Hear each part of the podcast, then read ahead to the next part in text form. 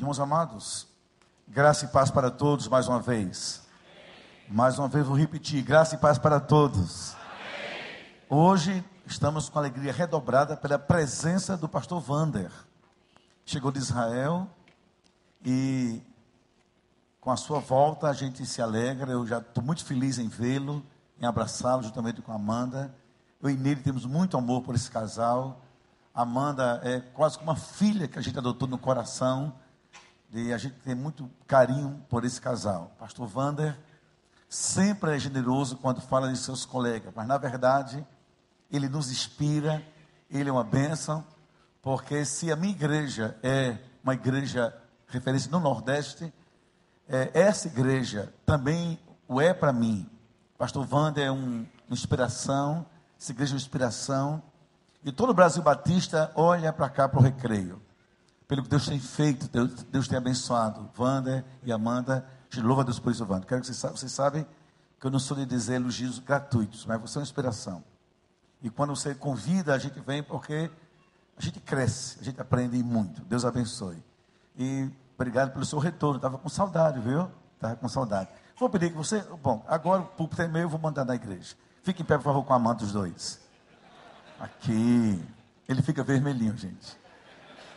Olha a sua igreja. Vamos dizer todos, Pastor Vander, seja bem-vindo de volta, em nome de Jesus. Agora a palavra de verdade, com toda a foto. Isso.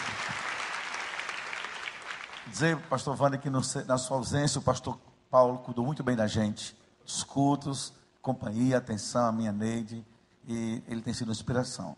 Meus irmãos, antes de ler a Bíblia, Deixe eu dar uma introdução para depois chegar ao texto. Nossa mente, nosso tanto consciente como inconsciente, tanto a nossa realidade visível como nosso imaginário de cidadãos, no Brasil especialmente, é povoada por imagens quase que cotidianas de tragédias, de desmoronamentos, de falências, de caos.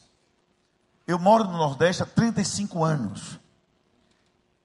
Fiz uma opção de vida, ficar lá e lá ter o meu ministério. E lá Deus me abençoou muito. E dessa opção nunca me arrependi, porque entendi e entendo que era o locus de Deus para a minha vida pastoral. Lá criei meus filhos, lá me casei, e lá então vivi toda a minha vida como pastor, como cidadão, como marido, pai, enfim. Agora veja bem, no Nordeste a gente tem também tragédias bem antagônicas. As capitais são fantásticas, sobretudo a que eu moro, é a melhor de todas.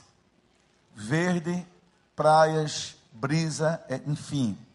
Agora, há no Nordeste uma faixa de terra chamada sertão ou cariri ou agreste, conforme a relação é, geoclimática, em que chove muito pouco. No cariri chove quase nada, é o chamado semiárido. Aí você vê a tragédia de animais no chão desmoronando por falta de alimento. Você vê vidas sofrendo, desmoronando por falta de subsistência. Apesar do esforço do governo, isso é uma questão climática global e os políticos até hoje só é, fazem disso uma média e também a sua razão de mandatos. Mas, por outro lado, há nas encostas nordestinas, sobretudo em estados como a Bahia, como Pernambuco, também muito em Alagoas, onde você tem uma geografia diferenciada, casas é, que são edificadas na periferia. E quando chove, e chove muito, como aconteceu semana passada em Fortaleza e também em Salvador, muitos lares são destruídos não por vidas, mas por desmoronamento de, de, casa. Tudo cai, é levado algo abaixo. Então, olha que contraste. De um lado, você tem a imagem da seca que destrói pela escassez. Do outro lado, você tem as casas que caem por excesso de chuva, que o litoral chove intensamente. Por exemplo, agora, de junho até final de julho, quase chove todos os dias no Nordeste. É a época, não é frio, mas é chuva, sempre chuvas torrenciais. Mas a imagem da minha mente é do que desmorona, daquele que vai embora, do sonho que virou, digamos, ou monturo, ou virou apenas lembrança traumática e trágica. Porventura, assim também ocorre com muitos casamentos. Chuvas torrenciais de formas diversas, ou sequidão terrível com outras configurações, ou chove muito, em termos de provação, de rejeição, de pecado, de desencontros, ou muita seca por falta de carinho, afeto e consistência afetiva. E com isso muitos lares desmoronam. Muitas casas caem, literalmente caem. O dia a dia de um pastor, tanto o meu como o do pastor Wanda e qualquer outro que lida com família, é cheio dessas histórias. De casais que você atende, nós atendemos. Semana, fazem mais ou menos hoje 21 dias que eu estava aqui pertinho no sul, em Blumenau, Santa Catarina. Era um congresso para família de líderes. E muitos casais. Lembro-me como se fosse hoje. Acabou uma das minhas preleções e uma senhora veio à frente chorando me abraçar. Intensamente. Para dizer assim, pastor, eu amanhã não volto. Por quê? Porque tudo que o Senhor diz dói demais dentro da minha casa. Estou sofrendo por isso, isso isso. E meu lar está descendo ladeira abaixo da vida. Hoje à noite, como é uma noite específica para casais, primeira noite foi mais genérica, eu lhes falei sobre as perdas reparáveis na família. Ontem foi para a juventude e eu falei sobre a, a crise da ansiedade do futuro do jovem. Como a família está presente no cenário de curar a ansiedade e lhes dar uma direção. Viram que bênção foi ontem à noite, quantos jovens aqui da frente orando a Deus com seus pais. Hoje quero pensar sobre casais, por isso escolhi um tema que é recorrente, que família é, tem muita vivência em comum, muitos dramas comuns. Mas eu espero que minhas reflexões não sejam recorrentes, apesar do tema, que lhe ajude e me ajude também, porque quem fala é o Espírito, também minha esposa está me ouvindo, está me vendo e me ouvindo.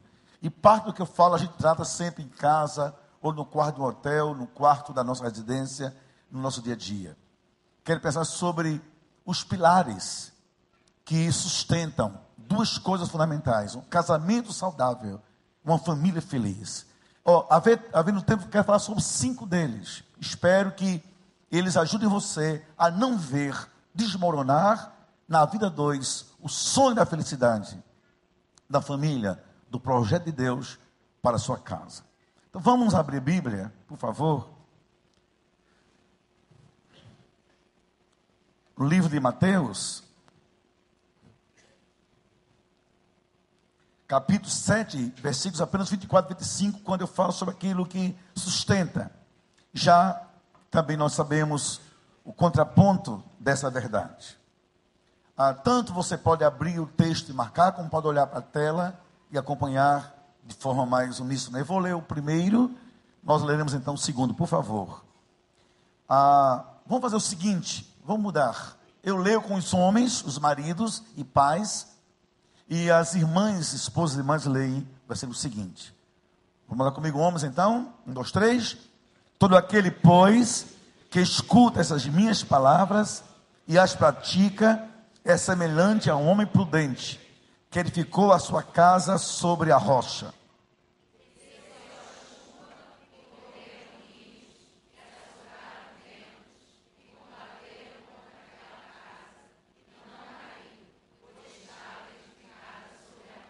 Nós já sabemos o contraponto desse mesmo texto, eu dispensei ler, quando Jesus diz que também é verdade o inverso. Quem não escuta, quem não põe em prática em casa seus princípios, vai lidar com chuva, com tempestades e vai perceber, a casa vai desmoronar. Meus irmãos, é interessante e é meio trágico quando a gente olha, pensa, e é verdade, que Jesus não poupou, não nos poupou de dizer verdades radicalmente dolorosas. Como quem diz, não tenha medo, não duvide. vêm tempestades. Elas não fazem escolhas a priori. Elas não são seletivas. Elas vêm sobre todos. E vêm de repente. Mas vêm. Nós não temos imunidade contra isso. Nenhum casal, seja evangélico ou não, seja recém-casado ou seja mais experiente na vida dois, seja o casal começando a vida ou realizado, com filhos ou sem filhos, com ou sem dinheiro, com ou sem patente, com ou sem know-how, nenhum casal, nenhuma família é imune às tempestades, nem a minha e nem a sua. Elas virão, de alguma forma ou outra. Eu lhes falei na quinta-feira à noite de que a Semana Santa, na minha igreja, um casal tão lindo, do meu ministério dos mais especiais, o Ema, foi vítima de uma tragédia do luto dentro de casa. E assim quase todo dia. Jesus vai dizer então que a diferença não é o que vem sobre nós, mas é o que nos sustenta, o que está por trás de nós, dentro de nós e embaixo de nós. As colunas que sustentam o casamento e a vida a dois. Eu queria começar imaginando o seguinte. Eu queria toda a sua atenção, por favor, para me ajudar na concentração. Na minha imagem aqui, é só uma questão de imagem, nada mais. Por favor, não se, não se é, fire com isso. Eu vou imaginar-me falando para uma plateia de casais carentes de sustentação. No meu imaginário, todos somos casais de alto risco. Não que sejamos de verdade no meu imaginário. Para que eu digo isso? Porque para que ninguém se sinta excluído do que eu vou dizer, nem mesmo eu com minha esposa. Que como eu disse a vocês, as chuvas, os ventos, a estação das águas fortes, quando vêm, não são seletivas nem avisam. Nos alcançam, nos alcançam mesmo, mesmo, mesmo. Este ano, é, eu tenho tido a bênção e também assim é, o tremor, o pânico de estar comandando a, com muita honra a nossa ordem de pastor batista do Brasil. E na minha cidade, no meu estado, também conselho de pastores da minha cidade. Irmãos, escute uma coisa, só para vocês terem ideia da gravidade do que eu vou dizer a todos nós. Eu tenho lidado e muito com tragédias familiares dentro da família pastoral. Olha como os ventos não são seletivos. Escuta o que eu vou dizer a você. Não vou dizer detalhes, porque é uma questão de ética e a gente está ao vivo na internet. Mas só para vocês terem ideia.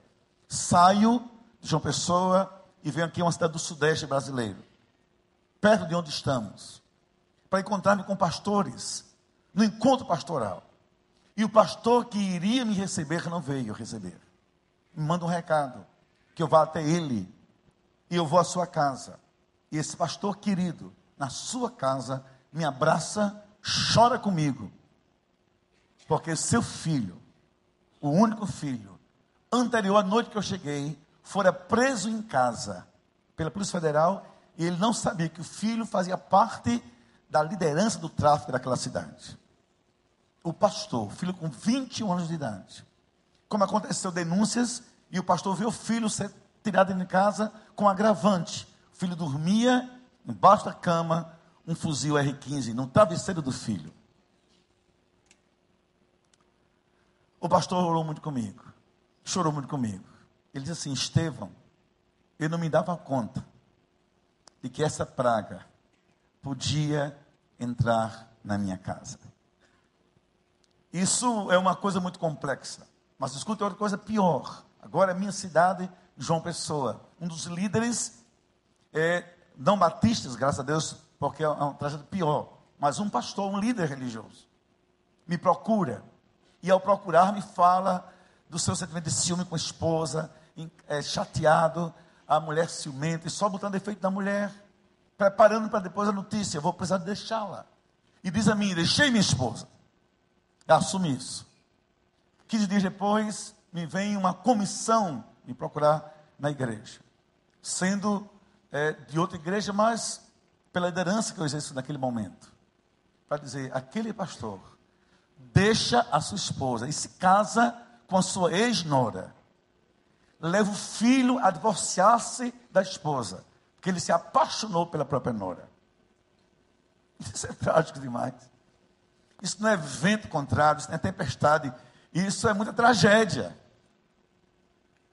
A igreja se reúne e o disciplina. Diz assim: você não pode mais ser nosso pastor. Claro. Então ele é disciplinado, o que é que ele faz? Sai da igreja e, hoje, que hoje é muito fácil, monta a sua própria igreja.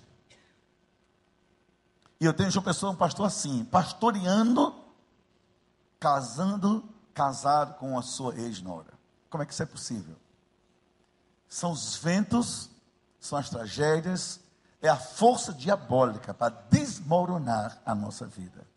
Então escute isso, por favor, como um pai fala aos filhos mais novos. Deixa eu me sentir assim agora. Não leve a mal que eu vou dizer. Nós, nenhum de nós, nenhum casal, nenhuma família, ninguém, não temos imunidade contra isso. Temos a receita, temos o remédio, mas não imunidade. Porque quando os ventos vêm, eles não escolhem nem avisam, não são seletivos, nos alcançam de forma genérica. Olha que perigo. Eu queria então pensar com você sobre ah, pelo menos cinco colunas ou pilares que seguram o casal no sonho da vida dois. Vamos ver comigo juntos? Qual é a primeira? Quero ver toda a igreja. Qual é a primeira, gente? Espiritualidade. Qual é a segunda coluna? A terceira? Quarta. E a última coluna, fidelidade. Agora olhe bem para mim. A priori, a gente acha que tudo isso é muito simples. Ah, porque eu, porque eu, porque eu. E você vai colocando. Porque eu sou empresário, porque eu sou pastor, porque eu sou diplomata, porque eu sou engenheiro, porque eu sou nutricionista, que é o caso da minha esposa, porque eu sou psicóloga ou psicólogo, que também é o meu caso, porque eu sei isso. Não!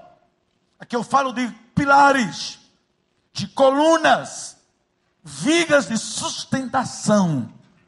Não fala sobre o que nosso currículo, sobre o que somos, fala sobre o que aquilo que precisa haver.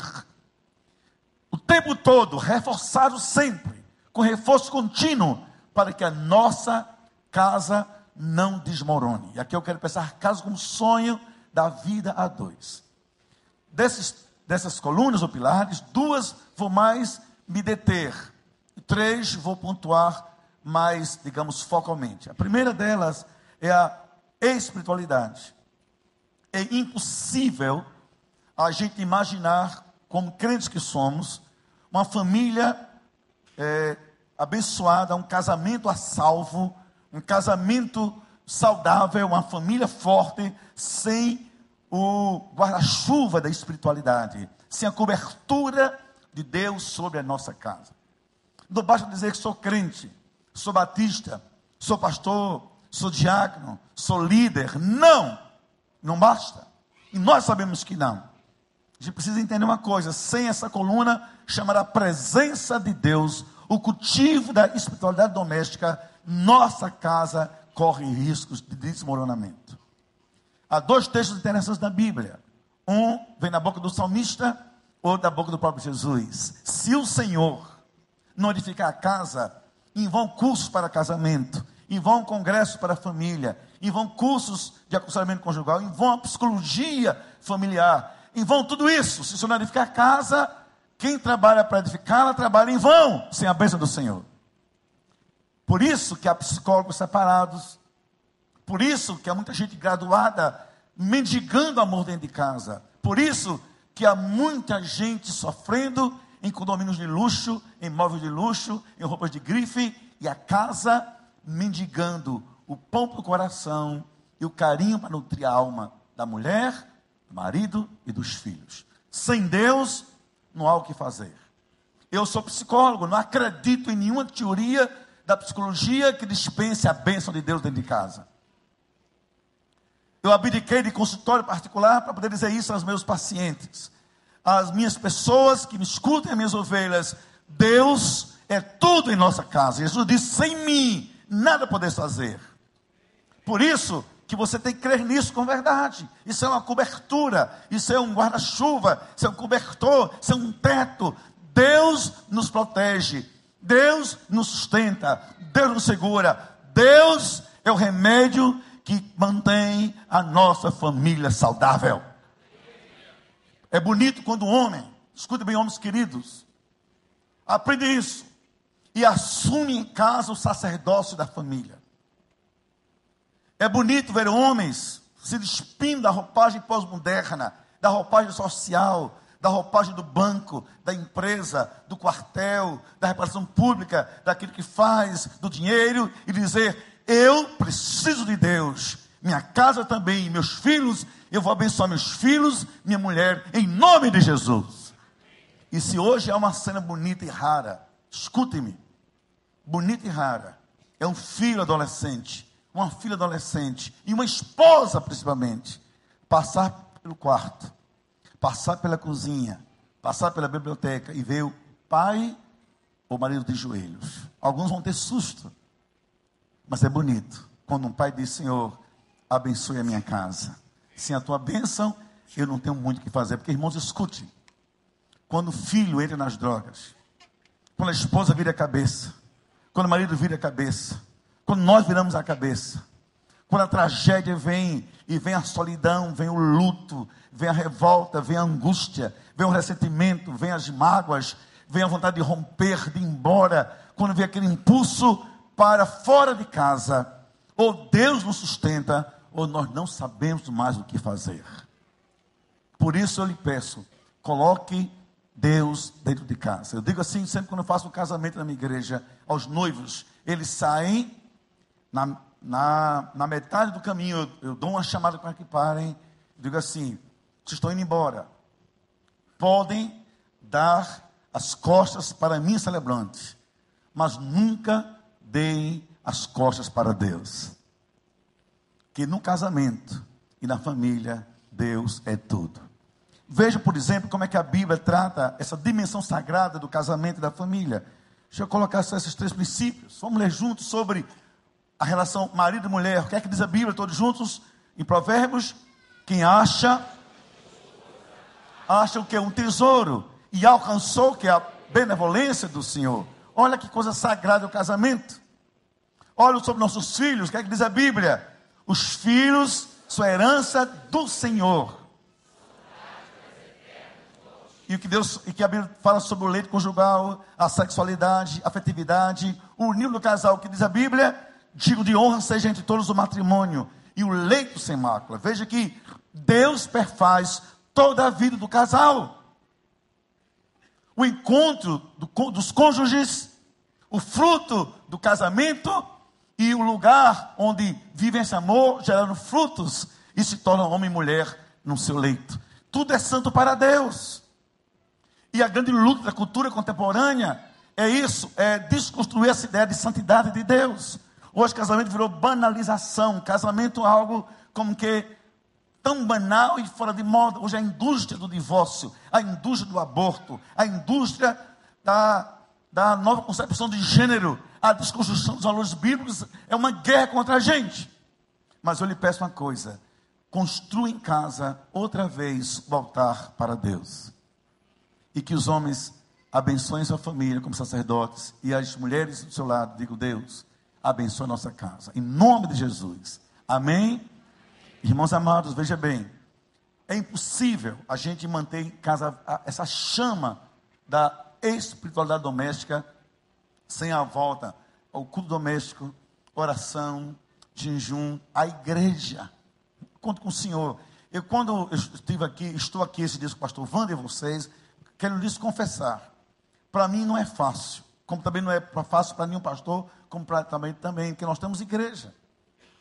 Ele chegou de Israel. Daqui na segunda-feira eu não vou para casa, eu vou para Guarapari para uma semana ficar com o pastor Batistas no nosso retiro. E na sequência vou a São Paulo, outro congresso desse, na primeira igreja de São Paulo. Pedi a minha igreja permissão para ficar dois domingos fora. Não é fácil deixar os afazeres. Minha mulher fez o consultório particular. Ela é dietoterapeuta. Não tem convênio, se eu faço uma semana, semana sem um centavo, mas nós fechamos sem problemas, porque nós temos consciência profética e missionária. Mas sabe por que eu venho? Porque bendita a igreja que investe em família, bendita a igreja que investe em casais, bendita igreja que tem, começa, tem ministério para a família. Então eu estou aqui feliz diante de um pastor de uma igreja, tem responsabilidade com essa menina nos olhos de Deus, porque família é a ideia de Deus. Então eu vou pedir agora que todos os homens comigo, como sacerdotes, todos os homens, por favor, levante a sua mão direita, por favor. Se for canhoto à esquerda, por favor, não tem nenhum problema. Diga assim comigo, porque eu sou canhoto. Diga assim: Deus vai abençoar a minha casa. Deus vai abençoar minha família. Em nome de Jesus. Amém. Crê nisso? Tu aplauda Deus por isso, por favor, em nome de Jesus. Com força e alegria, com força e alegria, com força e alegria. Segunda coluna, ou pilar, é o respeito. Eu queria agora parar um pouquinho mais nisso. O respeito e a honra, eu vou demorar um pouquinho mais devagar. Por favor, o que é o respeito? É impossível a vida a dois, a vida do casal, sem a coluna do respeito. Não basta só ganhar dinheiro, não basta só ter sucesso financeiro ou profissional, não basta só ter nome ou fama. Isso não segura casamento. Também não basta só dizer eu sou crente, eu vou à igreja. Deus é tudo. Deus é fundamento. Deus é o princípio. Mas a vida dois se dá no cotidiano. Eu não sou marido só porque casei. Só porque casei eu me torno um homem casado, com aliança no dedo. Eu sou marido na convivência com minha esposa. Sou marido quando o sol amanhece e quando o sol se põe. Eu sou marido quando preciso fazer feira, lidar com ela, estar tá na mesa. Eu sou marido quando discutimos pontos de atrito entre nós dois. Eu sou marido quando vejo nela diferenças de mim e mim, muito sobre ela. Eu sou marido quando percebo que eu tenho que encontrar um jeito de relacionar-me com alguém totalmente de mim diferente. Eu sou marido quando percebo que a mulher que eu tenho foi Deus que colocou na minha vida. E eu vou prestar conta a Deus por ela. Eu vou contar a vocês uma coisa, uma, uma verdade na qual eu creio. Não é uma crença, é uma convicção que eu tenho. Primeira, que eu vou para o céu quando eu morrer. Claro que eu não quero ir logo, mas eu quero, eu sei que quando eu morrer eu vou. Eu creio demais que sou salvo por Jesus Cristo. Quem crê aqui nisso, levanta a mão. Então vamos estar juntos no céu. Agora a gente quer demorar um pouquinho mais, mas vamos estar juntos um dia. Né? Já que é para passar a eternidade, então não tem para que pressa. Eu penso assim. Eu digo, olha, quando eu namorava com o Neide, a gente decidiu algumas coisas. Nós, por exemplo, nos casamos virgens. Cinco anos, na época não era fácil. Mas nós temos essa lógica. Se vamos nos casar até que a morte nos separe, para que pressa? Claro que deu uma agonia na cabeça, mas deu certo. É claro que não era fácil, mas deu certo. Que a lógica era essa. Para que pressa se eu vou estar toda a vida com você, juntos, como homem e mulher? Então, irmãos, eu creio nisso que eu vou para o céu. Mas eu creio, olha só minha convicção, que ao chegar no céu, Deus vai ter uma conversa comigo. Que eu vou dizer a você é parte de minhas crenças e convicções. Primeiro, Deus vai me perguntar por Neide. E vai dizer assim: cadê a filha que eu lhe dei? Agora escute-me: Deus também vai lhe inquirir sobre a sua esposa. Que o marido é a cabeça da mulher. E quem achou uma esposa, achou de Deus o tesouro. E Deus foi benevolente quando deu esse tesouro. E Deus não dá sem cobrar.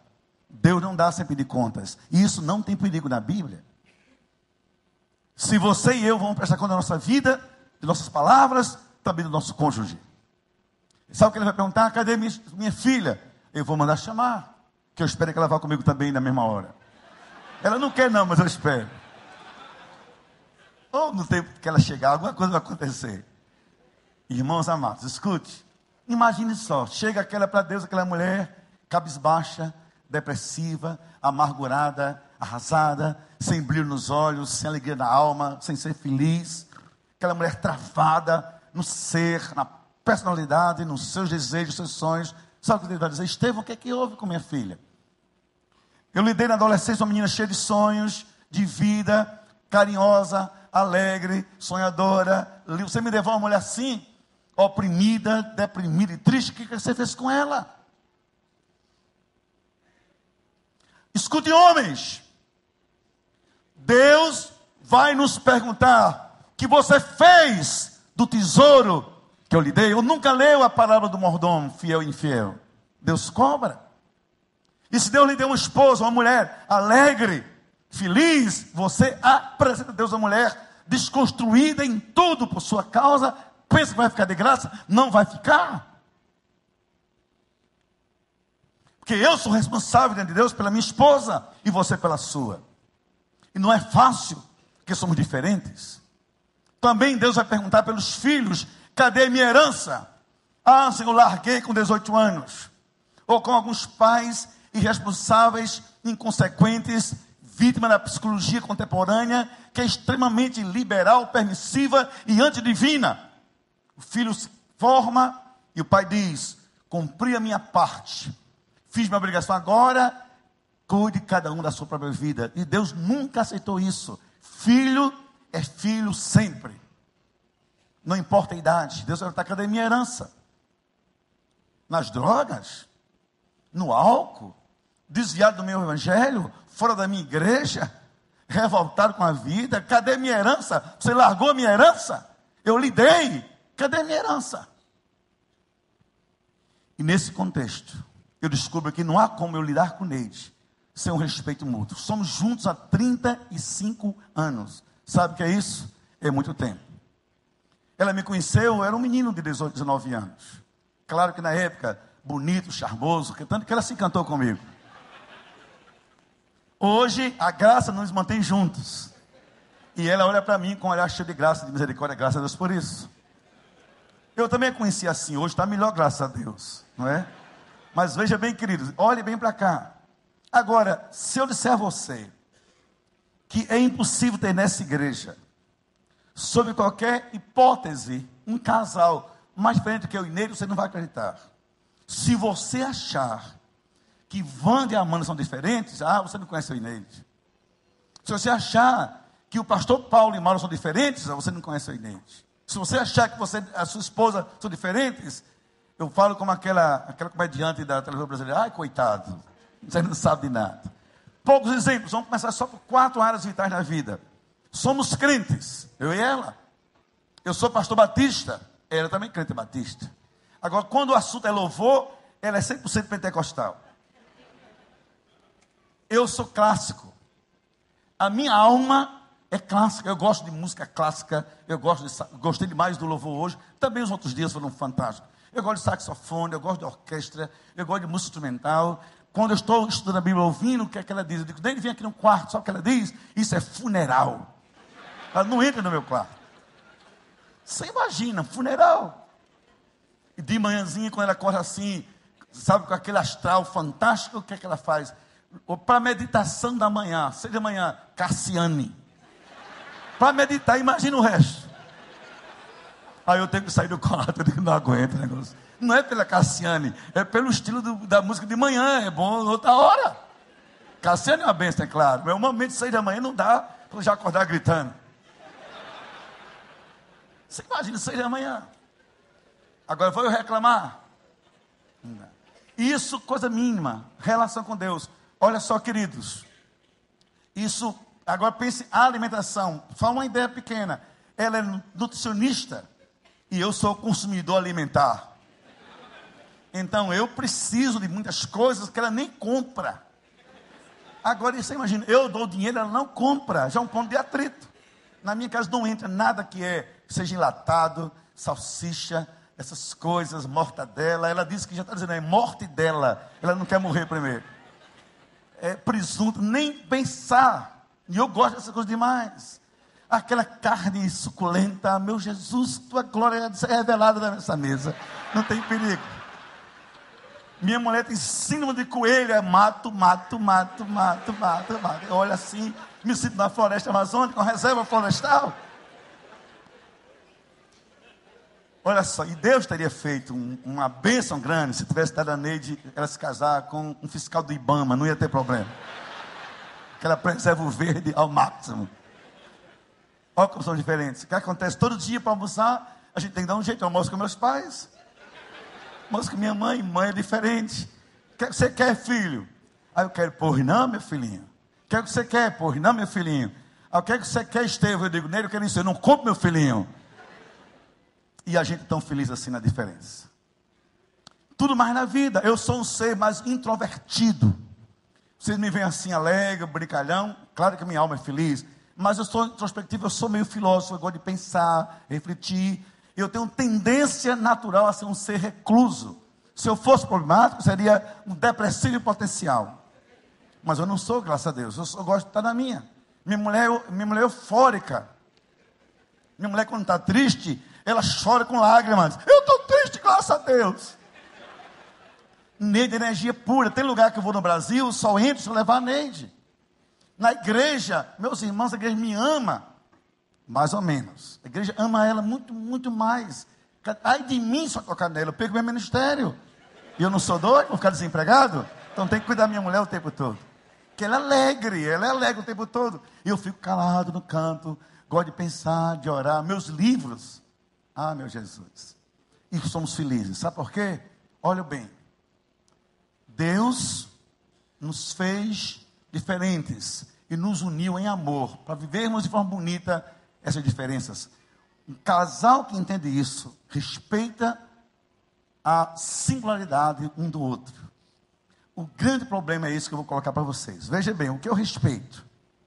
Olha só, eu vou abrir aqui para a gente ler todos juntos. Se você tiver coragem, leia comigo o primeiro, o primeiro enunciado, todos juntos. O que o respeito? Ah, a metade, a metade leu, a metade está com medo de, de se comprometer. Quero todo mundo. Vou perguntar, e alunos, isso aqui é um seminário, então vamos lá. O que é o respeito, gente boa?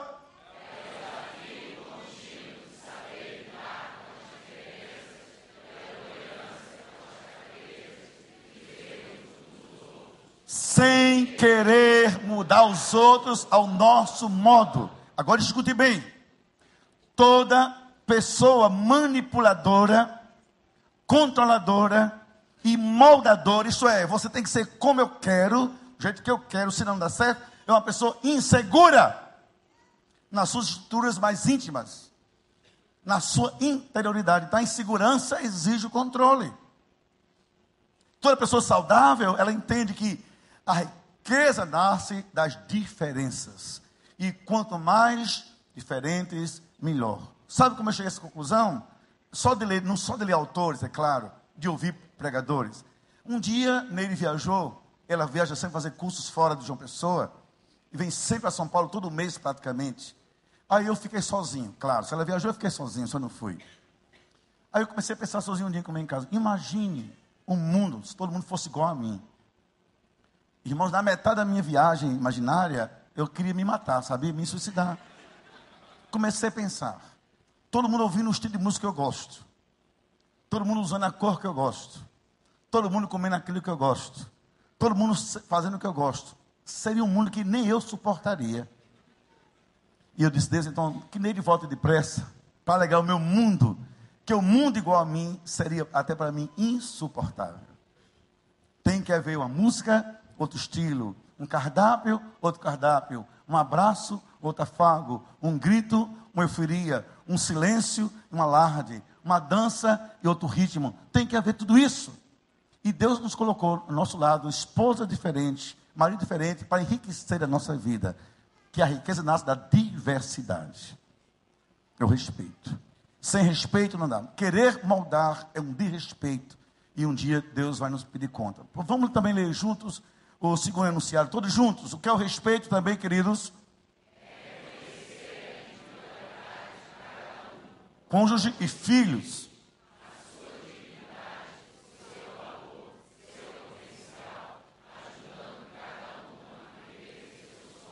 E a cumprir os propósitos de Deus para a sua vida. Escute bem, eu queria muito, como pastor batista, sempre fui pastor batista, algumas coisas no meu imaginário pastoral já eram formatados quando eu casar, eu queria uma mulher que tomasse conta do berçário, uma mulher que dirigisse, na época, Mensageiras do Rei, uma mulher que dirigisse a União Feminina Missionária da Igreja, uma mulher que gostasse de cantar no coral feminino, e que, se possível, também comandasse na igreja recepção, dirigisse com de oração, missões e cuidasse dos pobres. Então, eu já queria uma mulher cansada no início.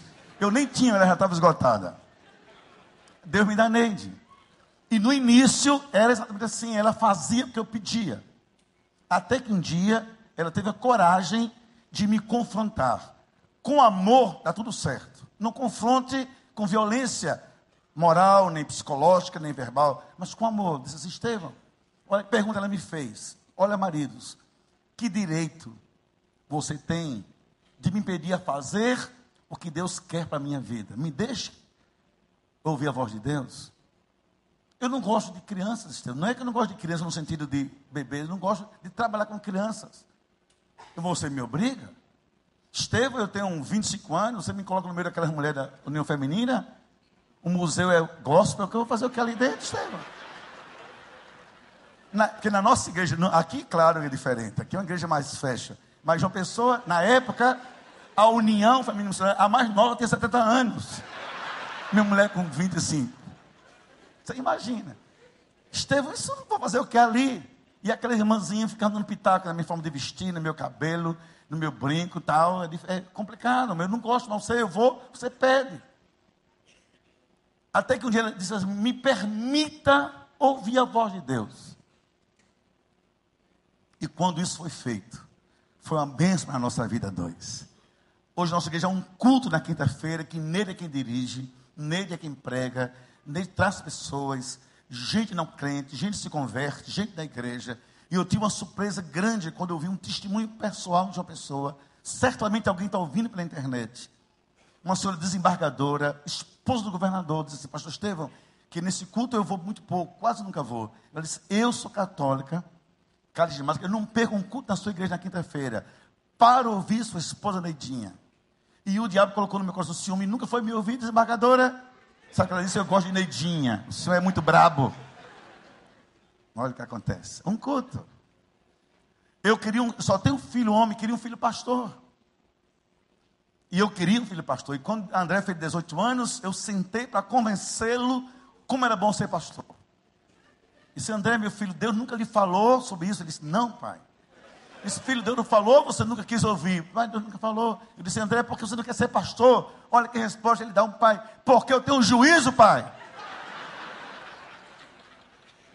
O que, é que você quer? Ele é advogado, quer fazer direito. Então investimos nele em direito formou direito, tem em João Pessoa seu escritório, é bem sucedido demais, trabalha com direito, com várias áreas, um colegiado, associação de advogados em todo o Brasil, realizado isso, é uma bênção na igreja.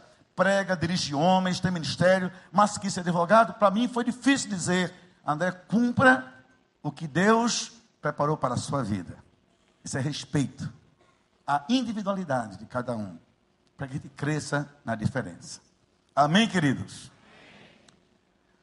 Olha só, quem ama não oprime, quem ama não anula, não sequestra do outro ou dos outros a identidade. Amor, respeito, liberdade, felicidade andam sempre juntos. E o melhor, de mãos dadas. Vou pedir que você leia comigo junto, vamos ler juntos esse trecho de 1 Coríntios, uma parte da apologia do apóstolo Paulo sobre o amor. Vamos ler juntos? O amor.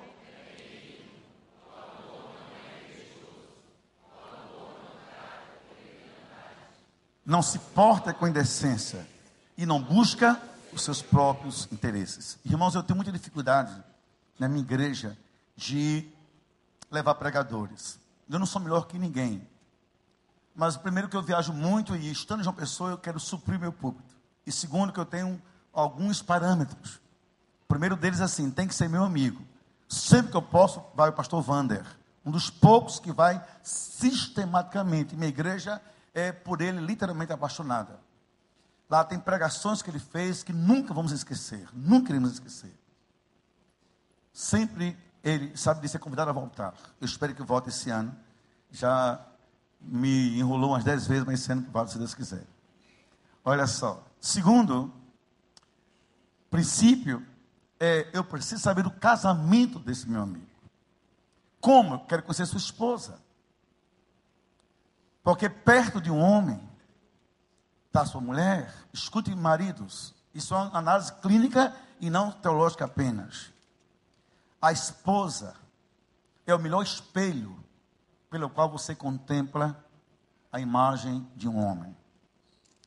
Uma mulher cabisbaixa, triste, depressiva, olhos perdidos, olhos, sabe, olhar arredio. Uma mulher sem brilho no rosto, na alma, denuncia que não é uma mulher bem amada. E uma mulher que não é bem amada denuncia o marido que tem. Nada, nada substitui o amor, nada. Nem conforto, nem dinheiro, nada. O amor jamais acaba. O amor faz bem. Então, nisso eu sou seletivo, porque alguém que vai à minha igreja abençoa-me. Quando nós conhecemos a Amanda, ficamos por Amanda apaixonados, eu e. Pelo seu sorriso, a sua alegria, amamos demais esse casal. E sua esposa é parte da sua imagem social, da sua imagem familiar. Isso significa o respeito que você tem a ela. Terceira coluna das cinco é a amizade. Vamos ler juntos o que diz Eclesiastes 44, 9 e 10, todos juntos comigo? Melhor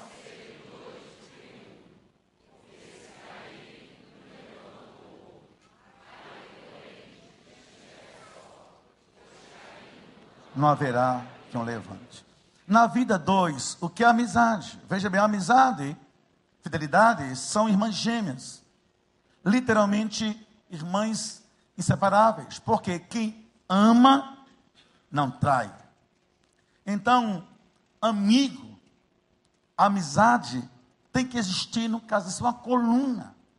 É um pilar fundamental. Mulher não é apenas corpo, não é apenas prazer, não é apenas sensualidade, nem marido também é apenas erotização, ou dinheiro, ou, digamos, é, suprimento, não. Quem mantém um casal não é só a química do sexo, mas também a consciência da amizade mútua. Isso é coluna. Quanto mais eu digo a mim mesmo, minha mulher é minha amiga, e ela diz, meu marido é meu amigo, tanto mais forte nós somos na vida dois.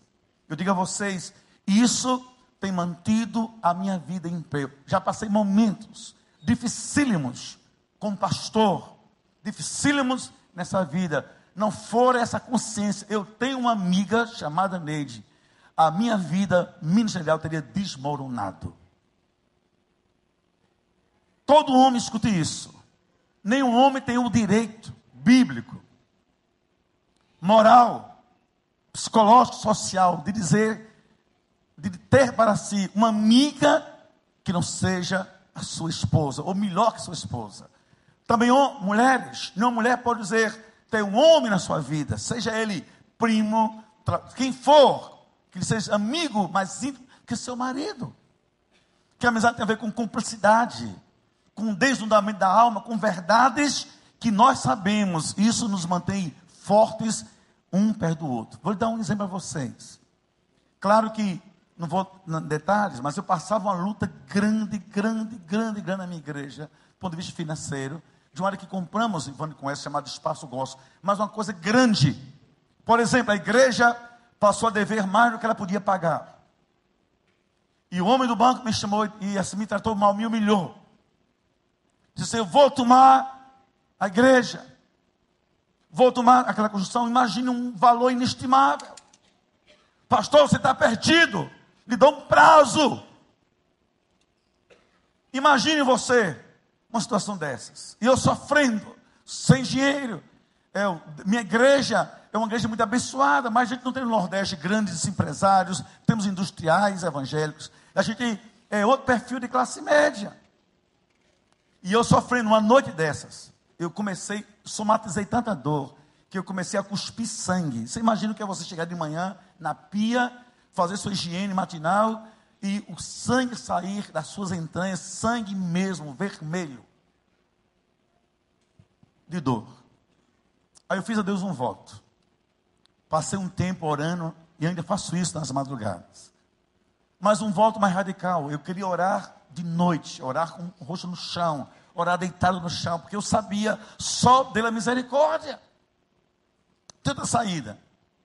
Nem todos compreendiam a situação, então não podia abrir para todo mundo na igreja. Ia gerar um pânico. E lá eu sofrendo orando. Aí uma noite dessa, eu orando no chão, no chão, senti entrar no meu apartamento um anjo de Deus. E eu não estou falando aqui de, de cavilações e de coisas fantasma, é, fantasias delirantes, não. Escute, eu senti entrar um anjo. E ouvi esse anjo pelo corredor até onde eu estava. E eu, deitado orando, vi esse anjo está na minha biblioteca, senti a luz presente nessa biblioteca. e senti quando ele tocou meu ombro. E comigo se ajoelhou. Que me deixou espantado é que eu queria abrir os olhos, não tinha forças. Mas a voz do anjo me fez abrir os olhos. E o anjo tinha a voz feminina. E olha que a voz eu ouvi nos meus ouvidos.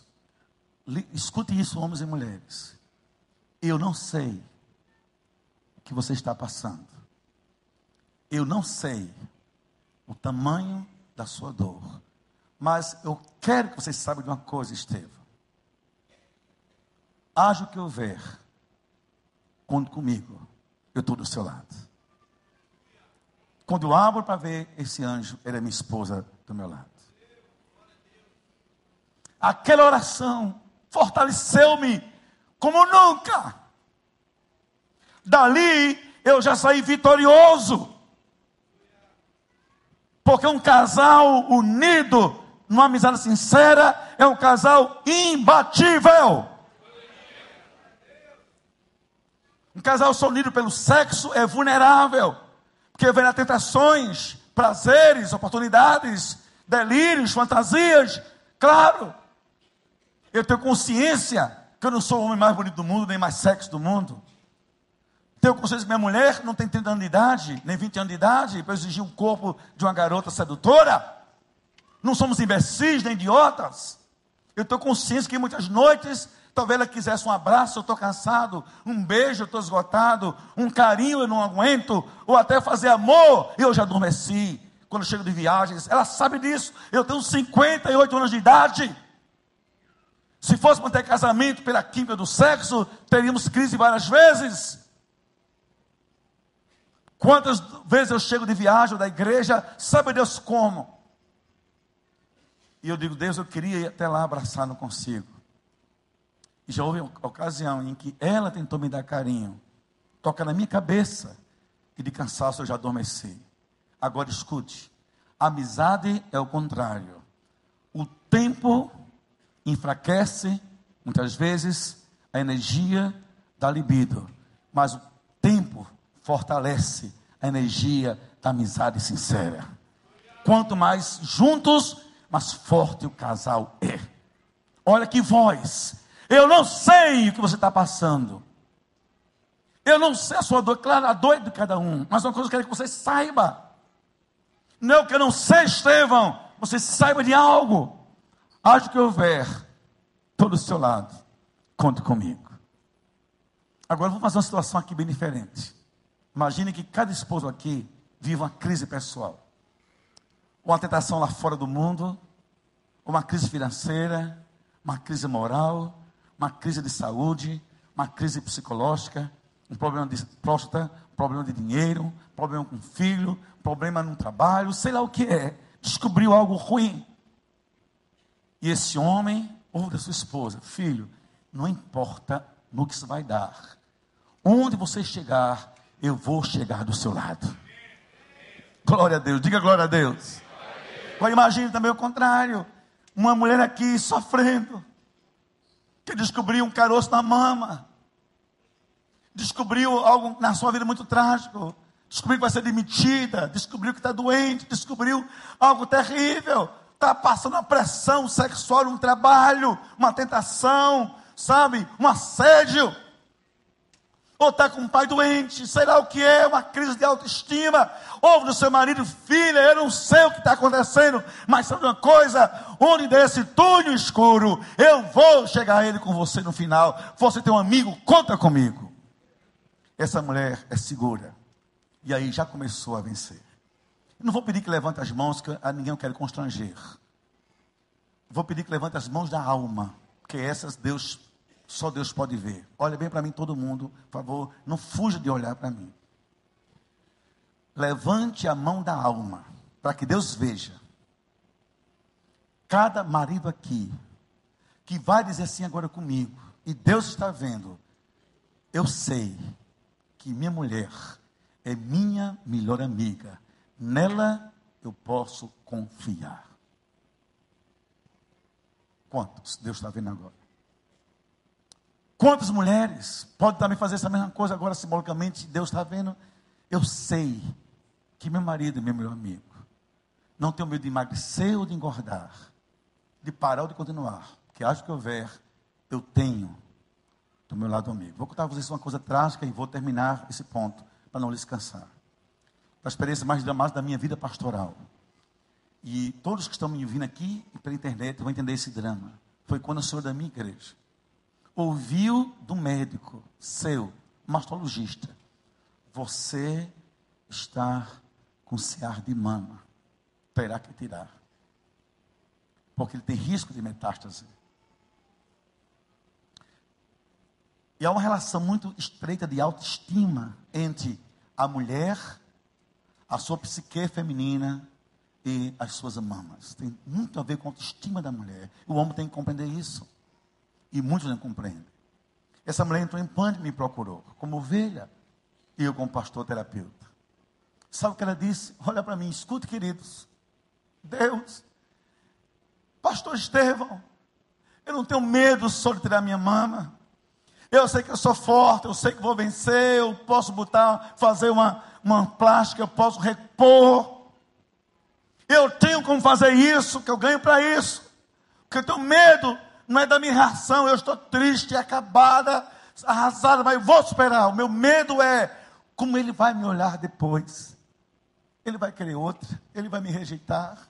Ele é tão exigente. Pastor, sem saber a reação do meu marido, eu adoeço mais ainda. O que eu lhe peço é que enquanto Deus faz uma cirurgia no meu corpo, também Deus faça no coração dele e na mente dele. Porque eu preciso de plástica. Ele precisa também que Deus o cure. Para não me sentir pior do que já sou. Porque muitas casas, falta de amizade sincera, adoecem a alma da gente.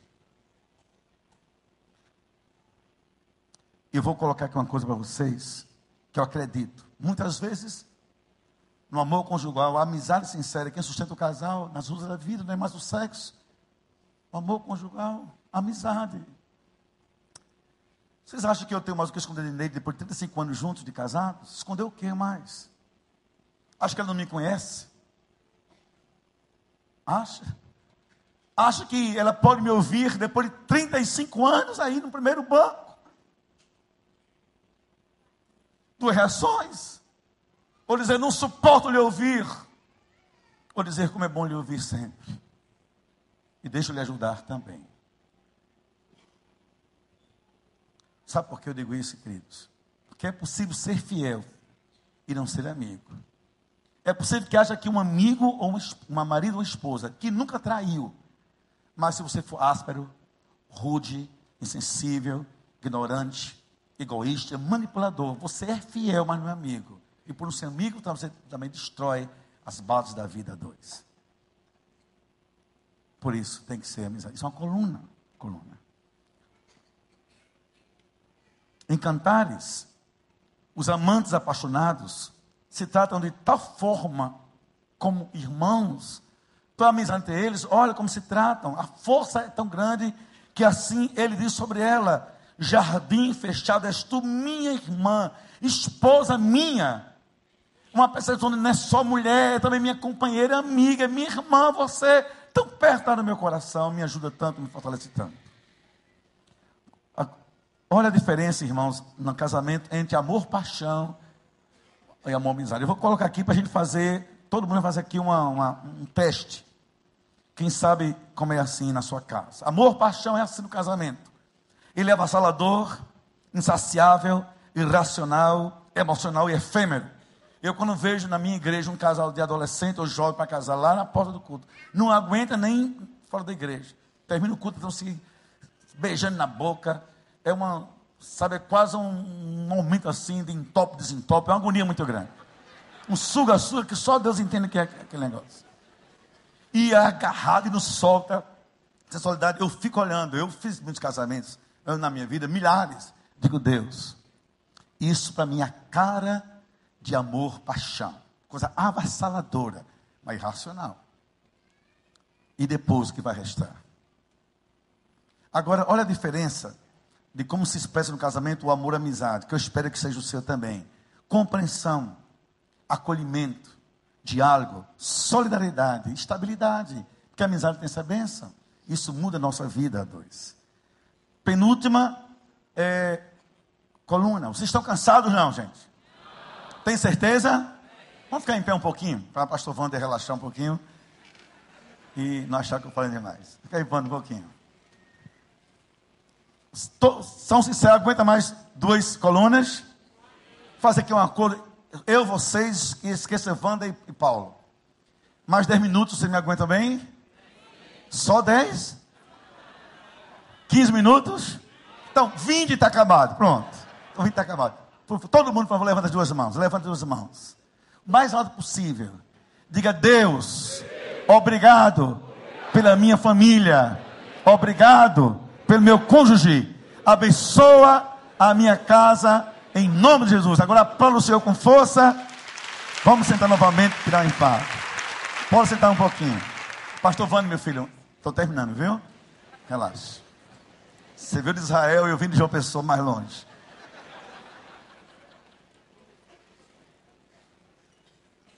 Quarta coluna é a honra. Eu vou pedir que só os homens leiam Provérbios 18, 22. Só os homens leiam Provérbios 18, 22. Vamos lá, homens.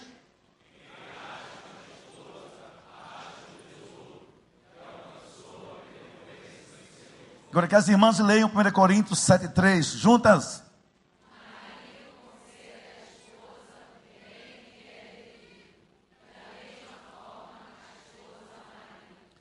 Na vida 2, o que significa honrar? O que é a honra como coluna que sustenta o casamento?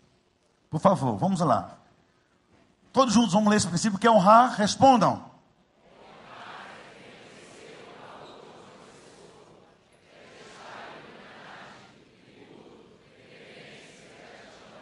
Em face desse reconhecimento.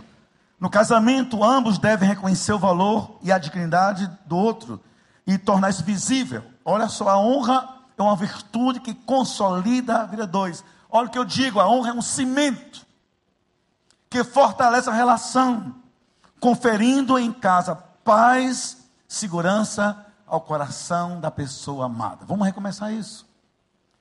Toda honra tem que ser uma coisa explícita, visivelmente socializada. É, eu tive muita emoção em João Pessoa, estou, é, todos esses anos.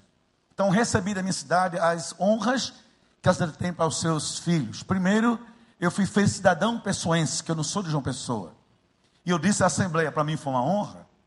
Mas a sessão foi na minha própria igreja. Você imagina, a, a Câmara de Vereadores da cidade veio para a igreja pedir permissão. A gente fez no, no templo uma sessão da Câmara. E os vereadores em peso. Além deles, o prefeito e até o governador. Para dizer, pastor Estevão, João Pessoa assume, você é seu filho também. Depois do exército, honra do médico militar, uma cerimônia pública e vem um oficial e coloca no peito a medalha, todo mundo vê. Escute, não existe honra secreta. Não há honra no silêncio, cuja voz só nós ouvimos. Então, honrar, entenda isso, é reconhecer o valor de alguém, tributar alguém esse valor de forma visível, pública. Isso fortalece o casamento. Em outras palavras, é vocês verem como é que Paulo trata a sua esposa. Ele dizer diante da igreja: a minha esposa é uma bênção na minha vida. Em casa, é você dizer a seus filhos: honre a sua mãe, respeite a sua mãe. Sua mãe é o amor da minha vida. Deixe que seus filhos vejam o quanto você a ama. Todo pai é um pedagogo em potencial. Todo pai que é pai é referência para o filho. Escute, o pai que não serve para isso tem que questionar: por que pai então? O meu filho aprende a ser homem olhando para mim. Depois aprende a ser marido olhando para mim. Depois ele vai aprender olhando para mim a ser avô. Eu já sou pai, marido e avô. Ora, como é que eu trato minha esposa? Ele vai repetir com a sua esposa ou vai rejeitar? Qual é o problema? Que às vezes, às vezes, eu digo assim a pastor Wander, estou dando só um exemplo. Claro que eu sou um exemplo. Wander, Neide é uma bênção. Neide é maravilhosa, amo minha esposa, minha esposa é virtuosa, minha esposa é linda. Mas digo a pastor Wander, não digo a ela. Ela vai dizer: Você diz para os outros, porque nunca disse para mim.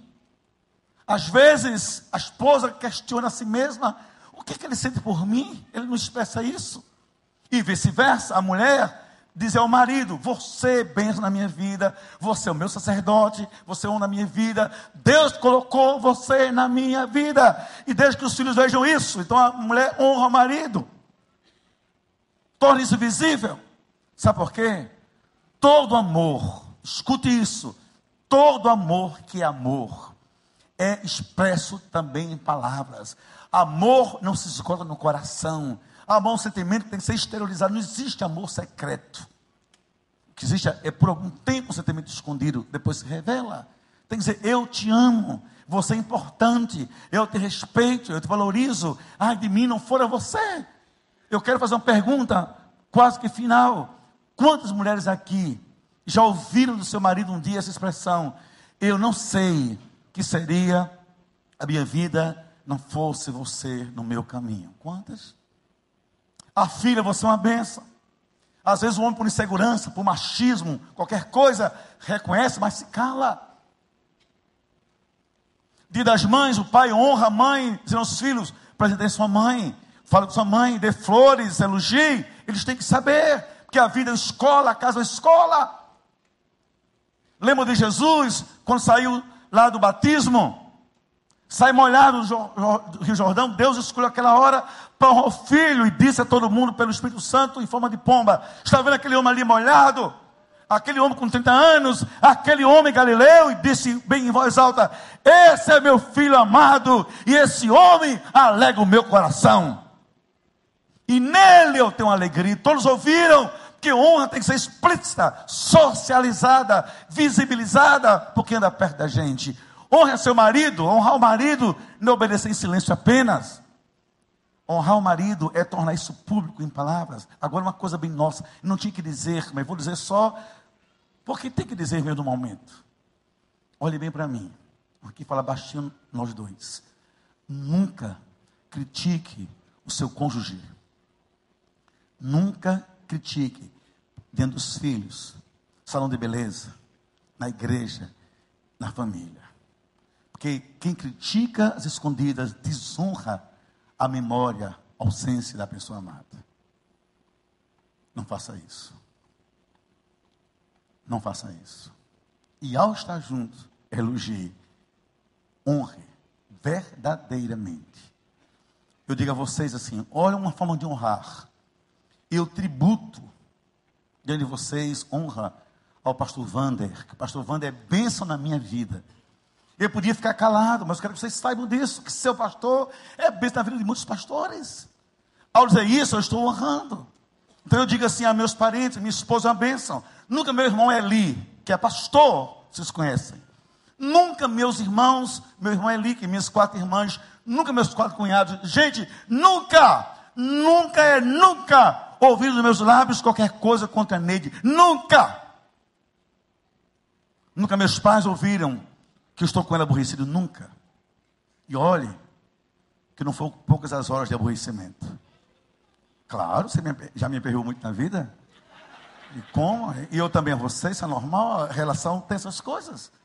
Agora eu para minha mãe dizer, minha mulher não presta, minha mulher é um saco, minha mulher é chata, porque casei, aquilo é um castigo, eu estou desconstruindo a honra. Como é que vai, Nick? Vai uma benção. Casamento, vai uma benção. Ela, às vezes, está tão assim, mas tem que honrar. Porque, irmãos, eu moro olhando para o mar. E você, mulher que está me ouvindo, vocês mulheres sabem, mulher quando encrenca com uma coisa, só a graça de Jeová. É a graça que vem do Sinai até o Pentecostes. É uma graça biblicamente reforçada. Aí começa, triri, triri, triri, triri, triri, triri, triri, triri. E eu fiquei ouvindo. E a mulher, triri, triri, triri, Abraão, Isaac, Jacó, vai, Cafarnaum, até o Mar Galileia. Até uma hora que eu pensei assim, eu pequei. Irmãos, escuta, eu já pedi perdão a Deus e a ela. Mas eu pensei em pegar pelo pescoço, rodar, rodar, rodar, rodar. Digo, vá para a glória em nome de Jesus. Mas ficou ali mesmo comigo, com uma bênção muito grande. Agora, minha igreja sabe disso. 35 anos, se eu chamar nele à frente, a igreja sabe que não é encenação. Igreja sabe que é uma bênção na minha vida. E a igreja sabe que nós somos verdadeiros. Não somos perfeitos. Mas quem não honra, enfraquece o relacionamento. Quando a igreja reconhece o pastor Vander no seu aniversário, em qualquer, uh, qualquer atividade, o honra com presentes, o honra de forma é, explícita e demais pastores, o Paulo, etc. A igreja está dizendo assim: a gente reconhece o seu valor para a nossa vida. Que é muito ruim a pessoa de cabeça baixa dizendo assim: ninguém reconhece o meu valor. Honre a sua esposa, honre seu marido. Isso é cimento para a relação. Para a gente cumprir o nosso trato, vamos terminar com a última coluna. Se não, se não, se não, eu quero honrar também minha palavra com vocês. Não é meu pacto. Qual é essa coluna? A última? Diga afi.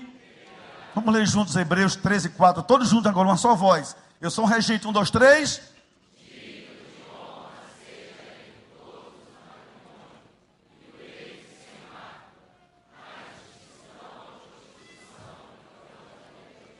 Deus o julgará. Olha, você já viu aquele coro evangélico?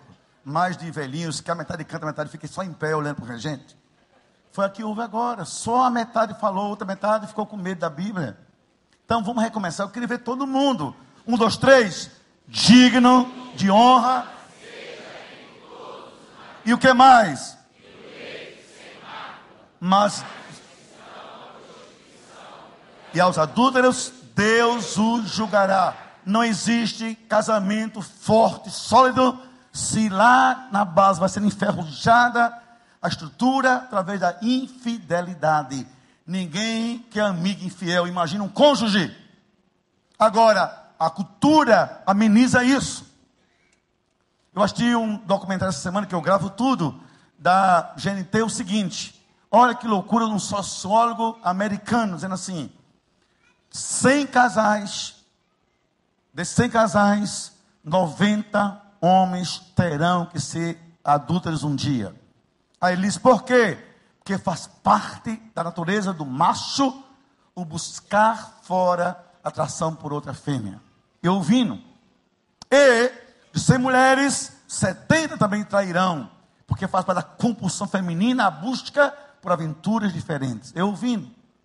Ele disse assim comigo: pode ser até que esses, caras estejam certos sobre natureza humana caída, mas não conhecem natureza dos que são nascidos de novo em Cristo. Diferente?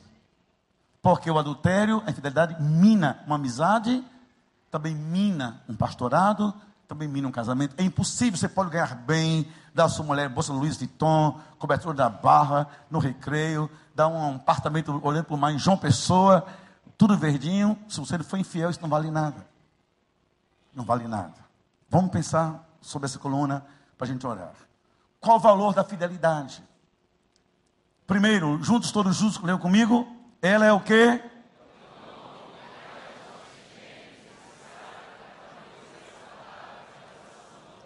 Vez por outra, Neide passa uma semana em São Paulo fazendo curso de pós-graduação em nutrição. Eu fico só. Vez por outra, eu viajo só, ela não pode ir, a igreja não pode levar, como fiz agora semana passada em Blumenau. Eu viajei, ela fica só. Você imagina, hein? Se eu ficasse assim, ela viajando sozinha, ela é fiel? Eu ficaria em casa asfixiado, porque a, a imaginação doentia sufoca a gente. Ela está me traindo, posso confiar. Agora imagine, imagine eu viajando por Rio, ela dizendo assim: será que ele foi mesmo? Será que ele é fiel? E quando falta oxigênio, a vida fica asfixiada. Depois a vida morre lentamente. Toda relação que não há confiança mútua é uma relação sem oxigênio. Por isso, sufoca, asfixia, depois morre. Você não suporta. Então a fidelidade é o pulmão que oxigena a relação a dois. Toda relação saudável, bonita. Você respira vida, sonhos, porque você respira confiança. E você devolve também confiança. Segundo, sem esse oxigênio da fidelidade, o casamento fica asfixiado, entre colapso e morre eu não saberia viver, meu Deus, eu não saberia viver uma semana desconfiando da minha mulher. Como eu viveria? Eu deixaria pastorado, mas teria que deixar. Mas dizer assim, eu estou asfixiado, não posso viver assim.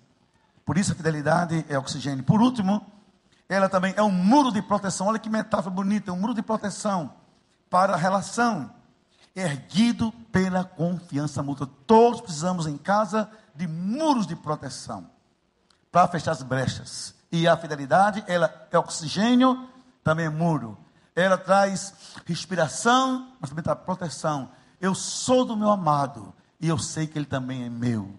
O meu coração lhe pertence, também o coração dele bate no meu peito e o dela bate em mim. Isso é fundamental na vida dois. Vamos ver.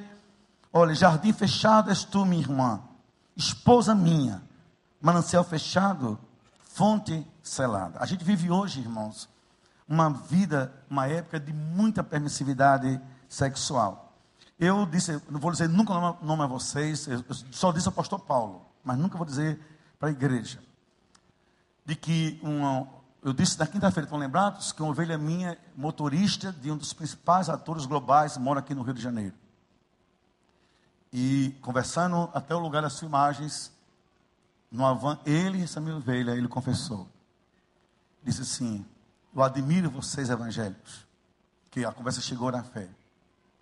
Por isso, cuidado, porque a vida artística, a vida social, de alguma forma longe dos muros de Deus, expõe muito a gente e o meu artístico é também um ambiente onde prolifera e muito a tentação, o adultério e a infidelidade. É como se fosse natural.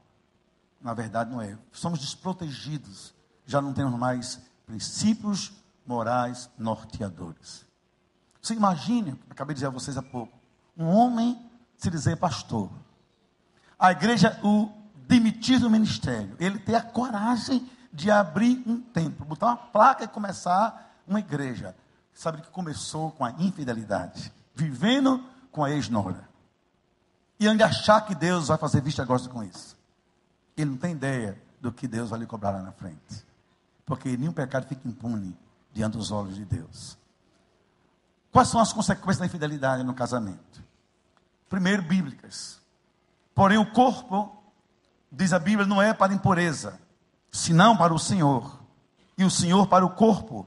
Por isso, fugir da impureza. Então, a primeira consequência é pecar contra Deus. Todo pecado que uma pessoa cometer é fora do corpo, mas o que pratica a imoralidade peca contra o seu próprio corpo. Então, quando nós somos infiéis, nós pecamos contra Deus. Como cantamos hoje no hino lindo, né, que Ele escolheu morar na gente. E o corpo infiel expulsa esse Deus Santo da morada que é em nós. Agora vamos lá para o casamento. Abre o caminho para uma possível separação pela perda da confiança mútua. Semeia desconfiança, impurifica a sexualidade, traz insegurança e gera feridas no coração. Finalmente, abre brechas para que Satanás traga maldição, tanto para o casamento como para a família. E eu quero encerrar dizendo uma coisa a vocês. Converteu-se, minha igreja, e o pastor Vânio conhece, faz muito enquanto casasse com Cristo. Converteu-se em Campina Grande um homem que era dono de uma rede de motéis na Paraíba. Converteu-se meus encontros. Eu não sabia disso. Ele veio à frente com a esposa, chorando muito, enfim, preparou-se para o batismo. Passado um tempo, ele veio dizer a mim, pastor Estevão, uma vez eu vi de um pastor tal, disse o nome, inclusive, eu nem queria ouvir, uma pregação fazendo a apologia das fantasias sexuais do casal e a vivência do casal nessas fantasias em motéis. Ele disse, pastor Estevão entra em crise. É como você ouvir uma pessoa recém-convertida, que foi dono de um bar, apologia ao álcool, eu que dirigi um bar, e eu que vi cenas de morte, cenas de fidelidade, cenas de prostituição, cenas de doença no bar que eu dirigia, e eu sei que o álcool é um perigo. Como é que eu vou vir impune? Ele disse, Pastor Estevão, esse pessoal não tem ideia do que é motel. A mesma cama que um casal, sabe, santo, se imagina, fica dali, horas antes sai um casal homossexual, sai um casal fazendo sexo a três, sai uma mulher tendo marido, pastor, aquilo é um lugar sujo, nunca leram, santo seja o leito conjugal. Brechas, brechas, brechas, brechas, brechas. Por isso que o casamento na fidelidade do casamento, há uma proteção, não há brechas. Primeiro, mina a confiança. E sem confiança é difícil sonhar a dois. Depois purifica a sexualidade pelas fantasias. Será que ele fez isso com as outras? Será que ele faz isso com outras? Será que ele, ela faz isso com outros? Será? e eu tenho na minha igreja ministério que é possível ser infiel e perdoar. E a gente vê esse testemunho bonito. Mas há um convite. Agora prática. Santo seja o leito sem mácula. Santo. Porque as consequências da bênção são muito grandes. Mas também do pecado são ainda maiores. Por isso que a gente vê imagens de lares desmoronando, sonhos desmoronando, porque castelos de areia, sem pilares de sustentação. Eu poderia dizer muitos outros, mas vamos só relembrar. É impossível ser feliz a dois sem Deus dentro de casa, sem o altar do Senhor na nossa casa. É impossível sem o respeito mútuo às diferenças, sem querer manipular o outro, dominar. É impossível ser feliz a dois sem honrar, sem ser fiel, sem ser amigo. Há muitas coisas mais. Mas uma coisa digo a você, eu quero, estou aqui hoje à noite para profetizar no seu casamento, bênção, bênção e bênção em nome de Jesus. Que Deus quer você junto. Que Deus tem promessa para vocês juntos, para a sua família. Que bendita essa igreja, pela sua liderança pastoral, que cuida de famílias, porque sabe do valor do casamento. E vou pedir que em nome de Jesus, em nome de Jesus, em nome de Jesus, todos os casais que estão aqui me ouvindo e que desejam não somente isso que eu falei, reerguerem, refortalecer as colunas da espiritualidade, da amizade, da confiança mútua, pela fidelidade, da honra, sabe? Da vida dois como amigos. Não somente isso, mas a sua relação, o seu amor, santificando. E assim quiserem, por favor, em nome de Jesus, se namora muito. Pega a mão do seu cônjuge, vem aqui à frente. Oramos junto em nome de Jesus. Cada casal vem aqui à frente agora em nome de Jesus. E não demore muito, por favor. Assim mandando o seu Espírito Santo. Wander, vem orar aqui. Vá chegando.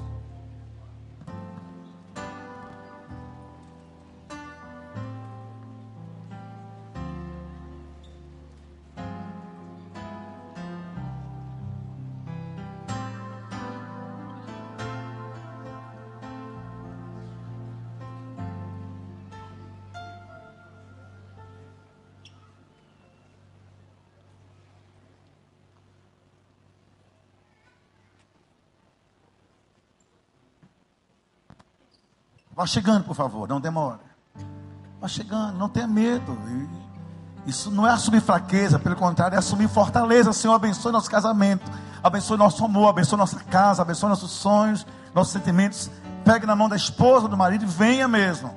Por que perder essa bênção? Por que perder? Por que jogar fora esse momento tão especial que Deus lhe dá? Não cabe todo mundo, mas vai chegando, vai dando um jeito, né? Enquanto a gente canta, depois a gente ora. Vamos lá. Meu lar, a presença. Tu és digno de reverência, minha casa e eu serviremos ao Senhor. Minha casa e eu serviremos ao Senhor minha casa e eu serviremos ao Senhor, serviremos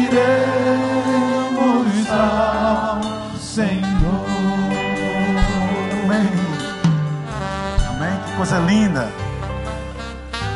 Prometidos em viver em santidade dobrando os joelhos só para ti. Só para ti.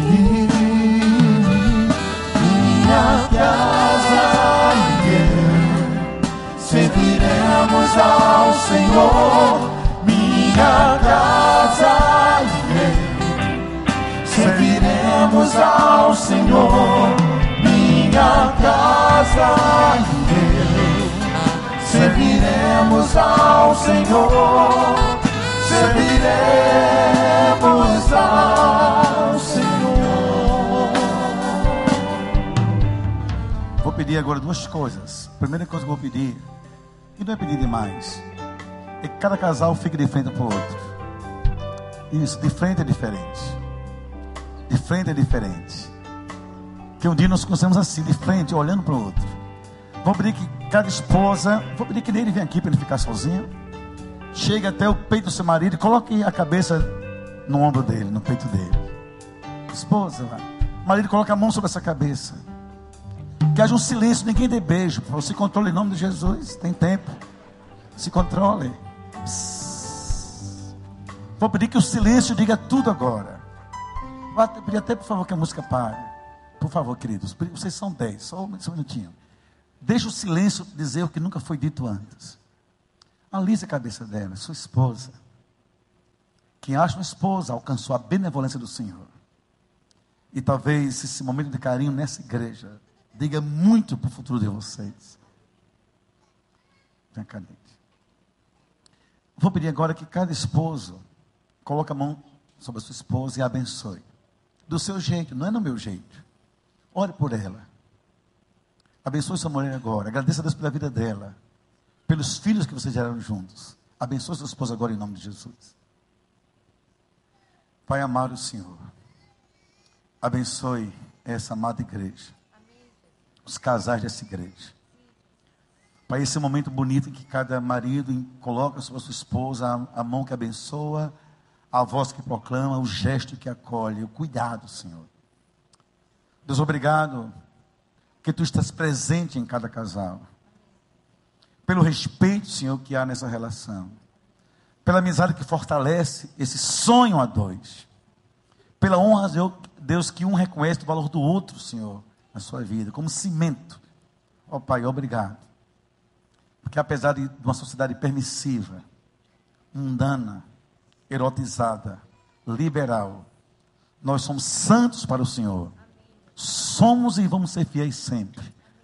Para que o Senhor seja honrado em nosso leito, em nossa casa, em nosso amor. Abençoe cada casal aqui, ó Deus. Eu abençoo com longevidade de vida dois. Até que a morte separe. Que o Senhor construa muros de proteção.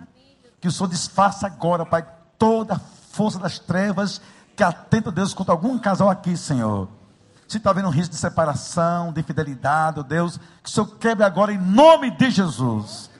O Senhor levante pilares fortes, para que vindo os ventos, as águas e o furor, Senhor, desse mundo, nossa casa não caia. E nós glorifiquemos em casa o nome do Senhor. Assim eu oro, crendo, te louvando. Em nome de Jesus. Amém, amém, amém. Vamos aplaudir o Senhor com alegria, com força. Com todo júbilo, pode sentar em nome de Jesus. Amém, amém.